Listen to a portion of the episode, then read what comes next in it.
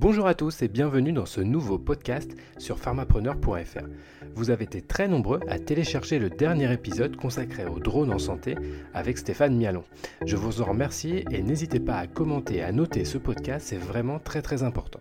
Aujourd'hui, dans cette nouvelle interview, je vous emmène cette fois-ci au bloc opératoire avec Pierre Cosson.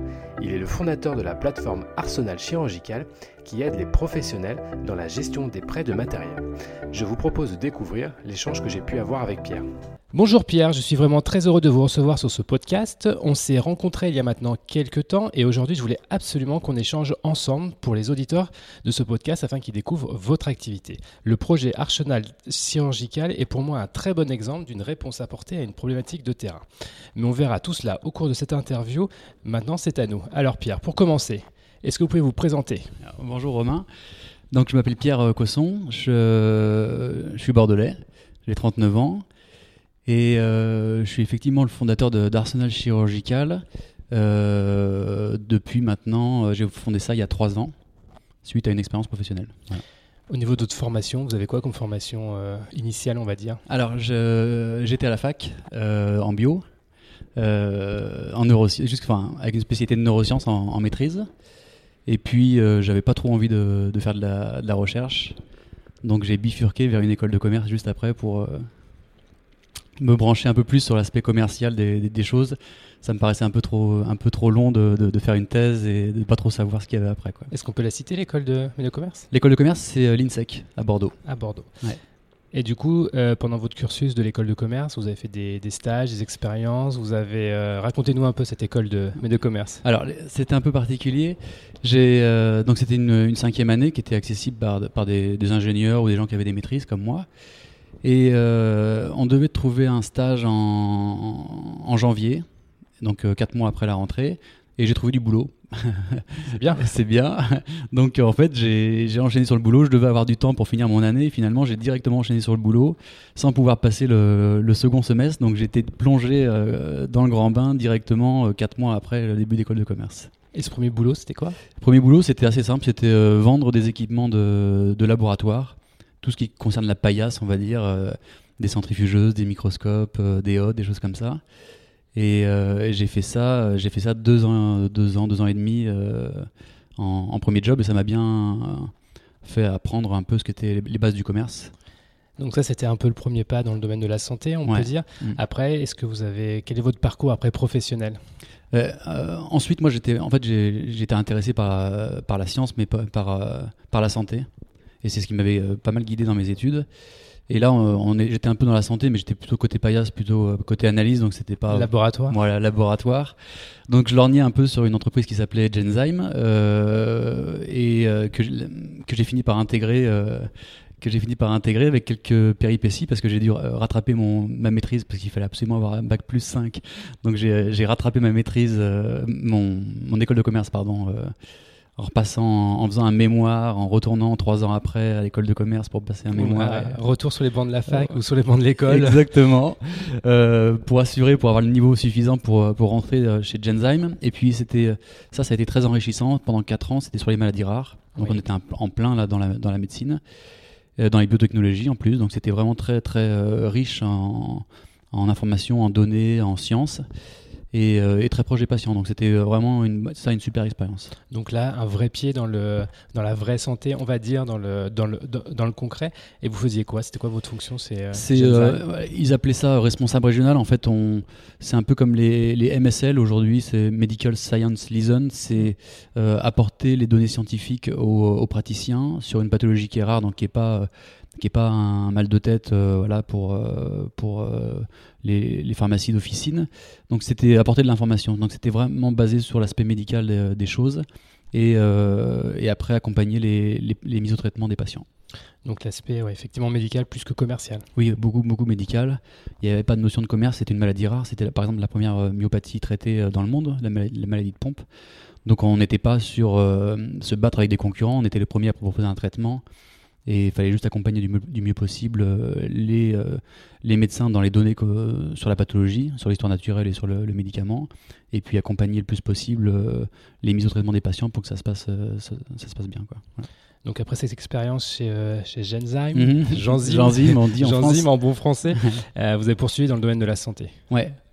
J'a- J'avais envie d'un peu plus de concret, pas forcément patient, mais en termes de, de palpable.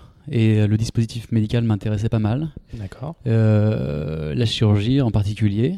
Donc, euh, une fois que j'avais fait un peu le tour de, de- de- de mon boulot chez Genzyme, et puis il y avait aussi cet aspect médicament, enfin orphelin, euh, qui coûte extrêmement cher. Donc, il faut être vraiment être à l'aise avec cette notion de.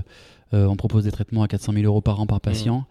Euh, j'avais envie d'un peu d'autre chose et de me rapprocher de, la chirurgie. Donc, je suis rentré chez une, une entreprise qui s'appelait Synthes à l'époque, qui s'appelle maintenant depuis Synthes et qui s'appelle même maintenant Johnson Johnson Medical, puisque ça a été racheté euh, pendant que j'étais euh, j'étais chez eux. Donc là, vraiment, le bloc opératoire et le terrain à fond. Ouais, le concret, euh, les, implants, les implants dans les mains, les discussions avec les chirurgiens, un peu plus mécanique que, que vraiment scientifique.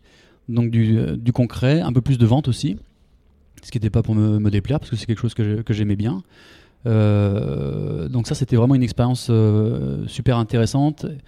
Que, pour laquelle moi j'ai encore une, une affection particulière parce que c'est le bloc, opéra- le bloc opératoire c'est vraiment un monde à part et c'est vraiment euh, vraiment bien de pouvoir participer à- à ça. Est-ce que c'est de là que la, la genèse de- d'Arsenal Chirurgical a commencé avec cette problématique des prêts? Est-ce que c'est à ce moment-là que vous avez dit tiens, il manque un truc dans Ouais. le bloc et euh, je peux peut-être y répondre? Ouais, en fait, euh, Synthes avait un service client qui était, qui était vraiment performant. Euh, les, les établissements de santé les appelaient. Ils pouvaient réserver du matériel pour, euh, pour une opération. Parce qu'il faut, et bon, il faut savoir que, les, les- euh, vous le savez, mais les établissements de santé ont un stock de matériel, mais pour des indications chirurgicales, chirurgicales particulières, ils n'ont pas forcément de coopérer. D'où les prêts. D'où les prêts. Donc ils empruntent au fournisseur un kit avec euh, un implant en différentes tailles, euh, la boîte à outils nécessaire pour le poser. Et quand ils posent l'implant euh, de la taille euh, euh, 3 ou 4 selon la morphologie du patient, C'est facturé. c'est facturé, ils renvoient le reste et le, le- le labo récupère, le fournisseur récupère. Alors, dans la, comme ça, ça a l'air très simple, Mm. mais dans la pratique quotidienne d'un bloc et d'une ST, la gestion des prêts, c'est quand même vraiment une problématique qui occupe beaucoup de personnes et qui, qui demande du temps. C'est ça, ça demande du temps, ça demande de la connaissance du point de vue des établissements de santé parce qu'il faut connaître tous les labos, euh, chacun a son, un peu son processus de réservation, sa propre manière de faire. Chez Synthèse, comme je le disais, ça se passait bien. Euh, les, établissements de santé appelaient le service client et euh, eux géraient. Et, euh, quand euh, Synthèse s'est fait racheter par Johnson, euh, tout le service client a déménagé euh, à 300 ou 400 km de là où ils étaient. Donc il y en a un ou deux qui ont suivi. Et donc c'est là, moi, où j'ai commencé à dire à mes clients, en fait, euh, passez par moi, parce que moi, je connais la bonne personne au service client qui, qui, qui connaît encore quel historique des prêts. Je, vais, je le fais sous forme de formulaire, je vais pas l'appeler parce qu'il y avait un numéro, un 04, quelque chose qui était unique et il y avait 10 minutes d'attente. Donc je rédigeais mon formulaire en fonction de la demande du client et je l'envoyais à la personne euh, au service client chez, chez nous en interne. C'est bizarre, ça, ça ressemble beaucoup à Arsenal Chirurgical. Ouais, c'est bizarre. ça sent le truc qui se préparait déjà un petit peu. euh, C'est ça. Malgré moi, malgré moi, parce qu'en fait, euh, euh, après, c'est un, chirurgien qui, euh, euh, me demande. Enfin, là, c'est la première partie du puzzle. Malgré moi, j'avais, ce formulaire-là qui était, euh, en place et qui fonctionnait bien en interne. Et puis, euh, j'avais ce chirurgien qui m'appelait depuis plusieurs fois pour un clou d'humérus, donc un matériel pour une opération de, une fracture d'épaule. Et j'avais pas le matériel qu'il voulait. Ça faisait trois fois que je lui refusais. Et la troisième fois, je lui dis bah euh, euh, j'ai pas le matériel, mais par contre euh, voici le numéro du commercial, mon concurrent euh, chez Tornier. Ils ont quasiment le même clou, quasiment la même technique opératoire. Tu seras pas tu seras pas dépaysé. Et parce que moi j'ai pas et voilà faut que tu trouves, faut que tu opères, etc. Et quand j'ai raccroché, je me suis dit, je m'embête à faire un formulaire pour ma boîte, je m'embête à envoyer les, les, chirurgiens chez les concurrents. En fait, il faut, il faut que quelqu'un, un tiers, se mette à, à l'intermédiaire et dispatche les demandes chez les uns et chez les autres. Donc là, point de départ, Point de départ. Chirurgical. Ouais. Au niveau des dates, on est, on est où? On est en mi-2015. Oui, et Arsenal a commencé en? Euh, moi, j'ai quitté Johnson Johnson euh, en janvier 2016 euh, parce que j'ai souhaité partir dans de bonnes conditions et d'accompagner mon départ le plus possible. J'avais l'idée en tête qui mûrissait, mais j'avais pas préparé l'aspect numérique, etc. Donc, euh, je suis parti de, Johnson, euh, J0 de, de- de la boîte, euh, rien dans les cartons, etc. Et là, alors, comment on fait quand, quand on part de zéro Alors, certes, vous, avez- vous aviez sûrement peut-être un carnet d'adresses, une connaissance de- du terrain et des, Ouais. et des principaux acteurs, mais comment on fait concrètement pour, euh, bah, pour partir de rien, quoi, quasiment Alors moi, ce que je fais et ce que je conseille, euh, alors déjà j'ai vérifié, j'ai un copain qui était euh, qui était dans le numérique, donc je lui ai demandé, voilà, j'ai cette petite application à faire, ce, ce formulaire à envoyer chez les uns et chez les autres. Moi, ça me paraissait simple, mais c'était pas si simple que ça quand même. Je lui ai dit combien ça coûte pour pour être développé. Il m'a dit euh, 35 000 euros. Je dis bon, ben, je Oula. les ai, je les ai tout juste. On va essayer de voilà. Euh, ok, je me, je me lance. Donc j'avais déjà un prix en tête et je me suis dit euh, j'ai ce bidule en tête. euh, Je pense que c'est- il y a vraiment du sens. Je vais le tenter, peu importe euh, la- le, le plan de carrière, peu importe ce qui se passe. Ça, me- ça me fait envie de le tenter, de dépenser mon argent dans, dans ce truc-là. Voilà. Et là, on est parti d'un vraiment Gisero, pas d'études de marché, rien. euh, Voilà. Ça, c'était la validation avant de démissionner en disant c'est bon, j'ai le budget pour pouvoir euh, développer. Ce que j'ai fait, ce que je conseille, moi, c'est euh, faire des formulaires à ses clients en disant comment vous travaillez aujourd'hui? Est-ce que ça et ça, ça vous embête? Oui, non. Et si un produit comme ça existe- existait, est-ce que vous l'utiliseriez? Pe- À voir, peut-être, immédiatement, etc. Et en fait, ce formulaire, ça permet de se, se dire euh, bah, je suis dans le vrai.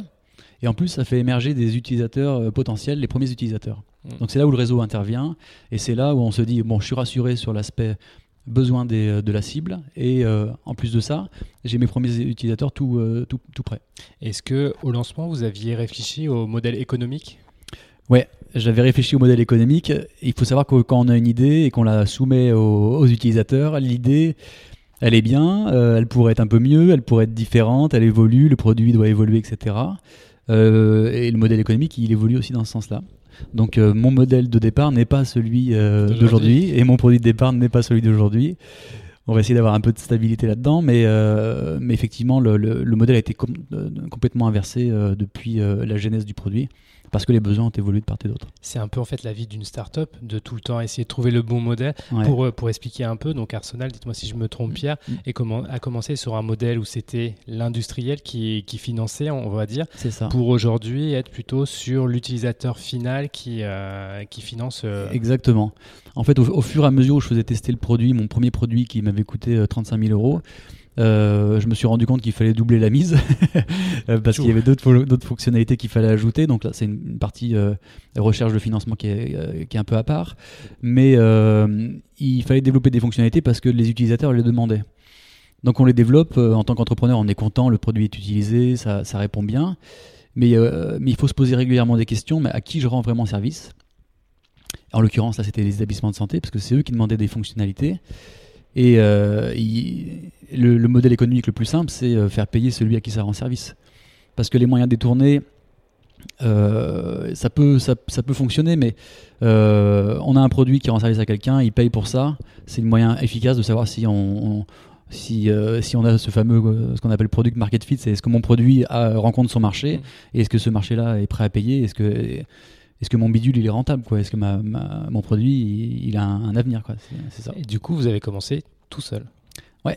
Ouais, j'ai commencé tout seul. Et comment on fait tous? Et Vous aviez des connaissances techniques ou euh, comment ça s'est passé? Parce que du coup, il y a, y a quand même Arsenal chirurgical, c'est quand Ouais. même une plateforme. Donc derrière, je suppose qu'il y a de la technique, il y a de Ouais. l'informatique, il y a Ouais. du codage. Ouais. Alors il y a eu le premier formulaire Ouais. de 35 000 euros. Comment on fait pour, euh, bah, quand on s'y connaît pas, pour euh, quand même mettre en place quelque chose qui doit fonctionner en Ouais. plus Bah, il faut être un peu curieux, il faut s'intéresser, il faut être un peu geek euh, sans le savoir. Donc ça c'est mon cas. Il faut être capable de rédiger des cahiers des charges très très poussés euh, pour, pour toutes les fonctionnalités qu'on souhaite faire développer. Moi, mon- mon- mes développeurs sont arri- arrivés assez vite en bout de course dès la première version. Et, et par hasard, j'ai rencontré une entreprise qui avait fait un peu la même chose que moi sur son marché il y a 10 ans. Et euh, on a une sorte de, coup de foudre un peu professionnel. Euh, surtout moi, s'il écoute ce podcast, il pourra me dire si c'est le cas. Euh, et, lui, il m'a dit, écoute, nous, c'est pas trop notre travail. On développe notre produit pour nous, mais pour ton projet, on veut bien prendre en charge le développement. Ça, on sait faire. on sait tenir, tenir à jour une plateforme, on sait être réactif.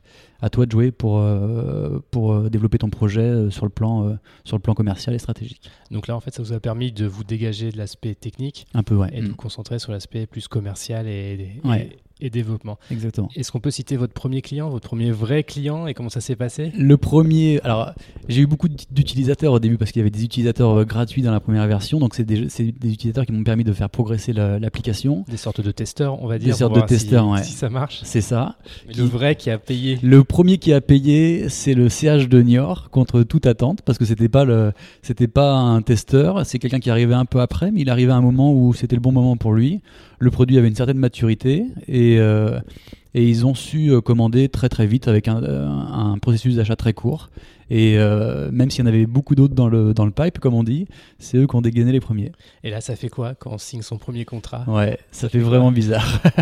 C'est bien ou c'est- c'est super, mais c'est vrai que euh, moi, je, je suis pas un entrepreneur professionnel, euh, maintenant un peu plus, mais, euh, il faut se méfier de la satisfaction qu'on a de, voir les, gens utiliser son produit sans y mettre le prix, parce que c'est juste un peu vaniteux comme, sensation, même si c'est assez jouissif.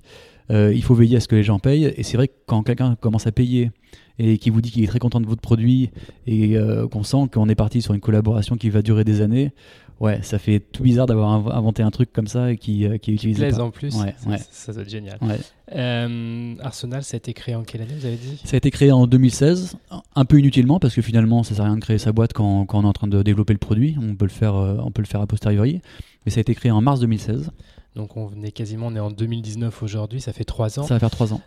En termes de chiffres, en termes d'activité, c'est quoi aujourd'hui Alors- Arsenal Chirurgical Alors, euh, bon, nous, on communique pas forcément sur le, sur le, sur le chiffre d'affaires, mais on a 15 000 réservations qui ont été faites depuis le, le début d'Arsenal Chirurgical, donc 15 000 réservations de prêt. Euh, à titre indicatif, un CHU, c'est peut-être 600-700 réservations par an. Donc, on, a, Oui. voilà, on a accumulé pas mal d'expérience.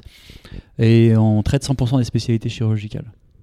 C'est-à-dire que c'est pas limité à l'orthopédie Voilà. du membre inférieur, c'est vraiment toutes, euh, C'est ça. toutes les spécialités pour tous les types de prêts. Ouais. Et au niveau des fournisseurs, vous les avez quasiment tous. C'est quoi euh, en termes de pourcentage par rapport Les trois quarts en chirurgie orthopédique.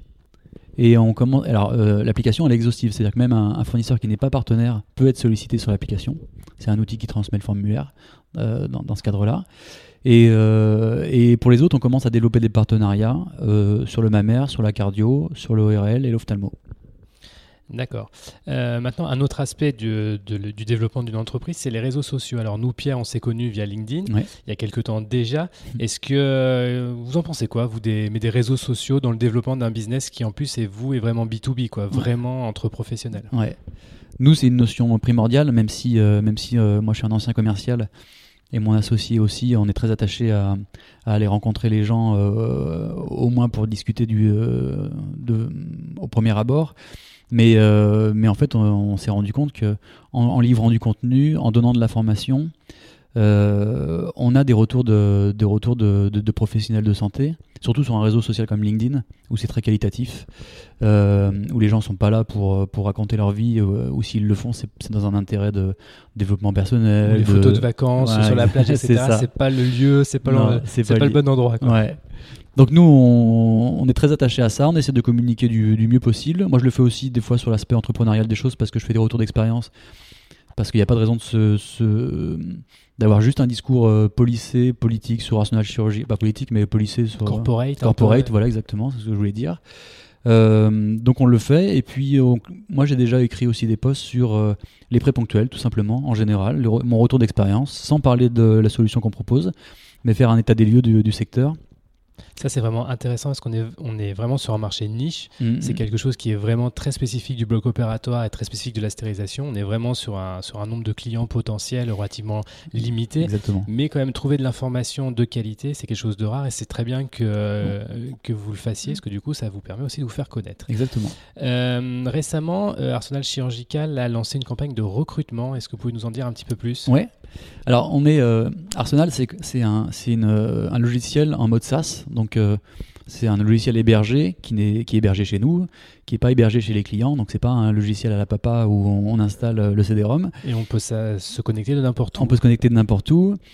Ça, ça, ça a un gros bénéfice, c'est que nous, on est capable de, de suivre les utilisateurs de, de livrer des statistiques et de, et de, leur, de leur suggérer des, des usages différents ou des meilleurs usages ou euh, des nouvelles fonctionnalités. Et donc, on, nous, on recrute actuellement un- une personne au service client qui n'est pas juste une personne qui va recevoir des coups de fil de, de, de gens qui sont embêtés, euh, des utilisateurs qui sont embêtés sur l'application, même si ça existe, mais c'est relativement rare. Le fameux service après-vente qu'il faut quand même assurer. ça.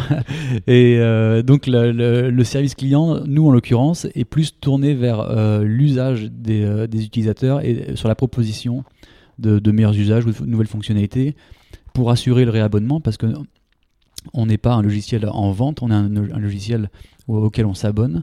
Et euh, donc on a obligation de, renouveler les abonnements, même si aujourd'hui ça se passe très bien, que tout le monde l'apprécie.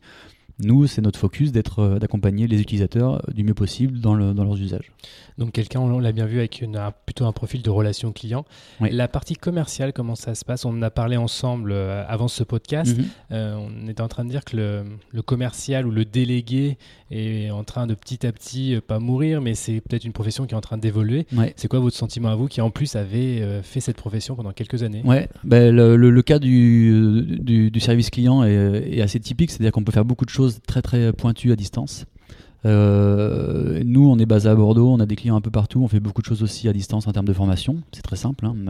un, téléphone, un écran partagé, euh, et euh, on, est parfois beaucoup mieux que- qu'en face face parce qu'on n'est pas autant dérangé ou c'est un moment privilégié. Donc on, on fait beaucoup de choses comme ça à distance. On fait des rendez-vous collégiaux avec un board en entier de, de, dans les cliniques où il y a la direction de l'établissement, le service informatique, le, bloc, la pharmacie, etc. Mais euh, on est persuadé qu'on peut, grâce à la data, avoir des bons supports et les bons arguments et surtout les, bonnes stats à fournir aux, utilisateurs et que eux ils sont contents de les avoir euh, rapidement et qu'on n'est pas obligé de passer toutes les semaines pour savoir si ça va.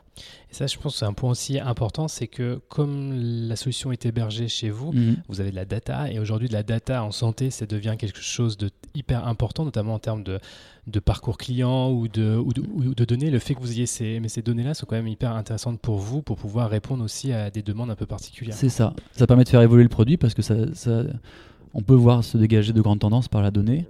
Après, notre modèle économique, nous, est basé sur un abonnement, donc on a vocation à, à compiler cette donnée et, la, et à la redonner à, à celui qui est abonné pour qu'il qu'il puisse s'en servir et que son logiciel, qui était à la base un logiciel de réservation de prêt, avec maintenant des tableaux de bord de suivi, etc., euh, soit vraiment un logiciel de pilotage, parce qu'on peut améliorer que ce, que ce qu'on mesure.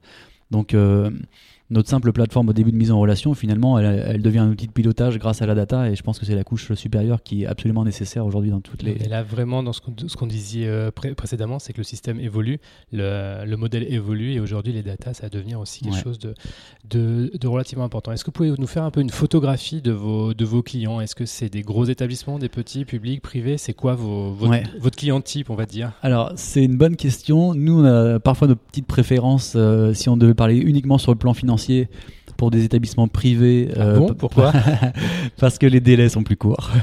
Et comme euh, nous, on n'a pas fait de levée de fonds, moi j'ai tout financé par moi-même, eh ben, euh, ce sont les clients d'aujourd'hui qui financent les fonctionnalités de demain. Donc on préfère avoir des clients qui payent rapidement, qui s'abonnent, et, euh, et comme ça notre produit avance d'autant plus vite.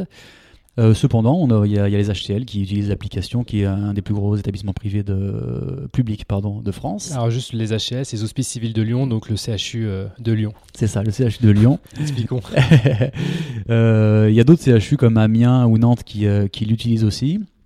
On a des, des- des- des grosses cliniques en tant qu'abonnés à Paris, comme l'hôpital américain ou l'hôpital Saint-Joseph. Et aussi des petites cliniques dans les Landes ou, ou ailleurs. Donc en fait, on n'a pas encore de profil type. On se rend compte que c'est vraiment lié aux personnes. À partir du moment où euh, nous, on a la possibilité de voir les gens et que eux sont, ils sont quasiment tous réceptifs, mais il faut que certains de nos interlocuteurs aient envie d'aller à la direction négocier le, négocier le dossier. Quoi. Donc c'est plutôt un tempérament de nos interlocuteurs. C'est ceux qui sont motivés, entre guillemets, pour faire ça. avancer, qui font avancer euh, la chose. Alors pour finir euh, ce podcast, Pierre, on va s'intéresser au futur. Mm. Donc maintenant, Arsenal Chirurgical a trois ans Mm. quasiment. Euh, c'est quoi les projets? On a bien compris que vous étiez sur un marché niche au niveau français. Vous Ouais. êtes tout seul, donc vous êtes leader. Ouais. C'est quoi vos, vos projets dans le futur? Les projets, alors euh, le- nous ce qu'on s'applique à faire, c'est de, de, de- de fournir Arsenal au plus grand nombre en France, sur toutes les spécialités chirurgicales.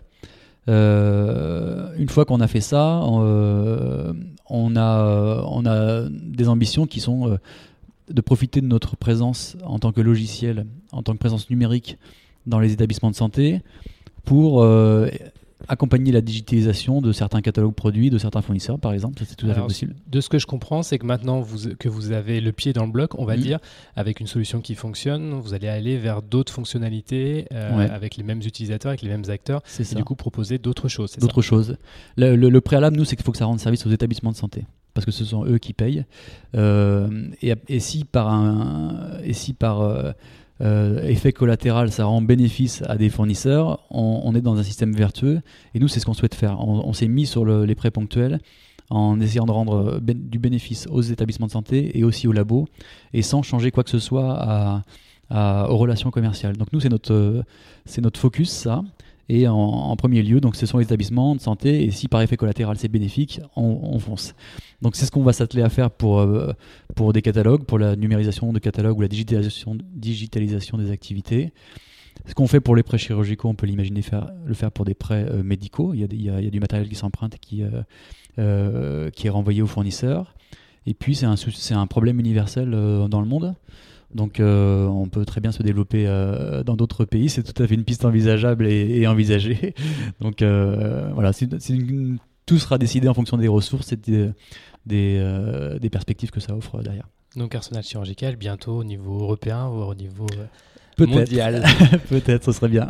Alors Pierre, c'est là que se finit ce, ce podcast. Un grand merci. C'était vraiment un plaisir d'avoir pu entendre ces quelques réponses. Donc j'espère que nos auditeurs ont autant apprécié que moi cette, euh, cet échange. Donc je continue à suivre l'aventure Arsenal Chirurgical. J'espère que vous aussi qui êtes derrière mais la radio, vous allez aussi écouter. Je vous dis à bientôt. Merci. Merci. Romain. Si vous avez apprécié ce podcast, n'hésitez pas à laisser une note de 5 sur votre plateforme d'écoute, c'est vraiment très important. Pensez aussi à vous abonner sur pharmapreneur.fr pour faire partie de la communauté. A bientôt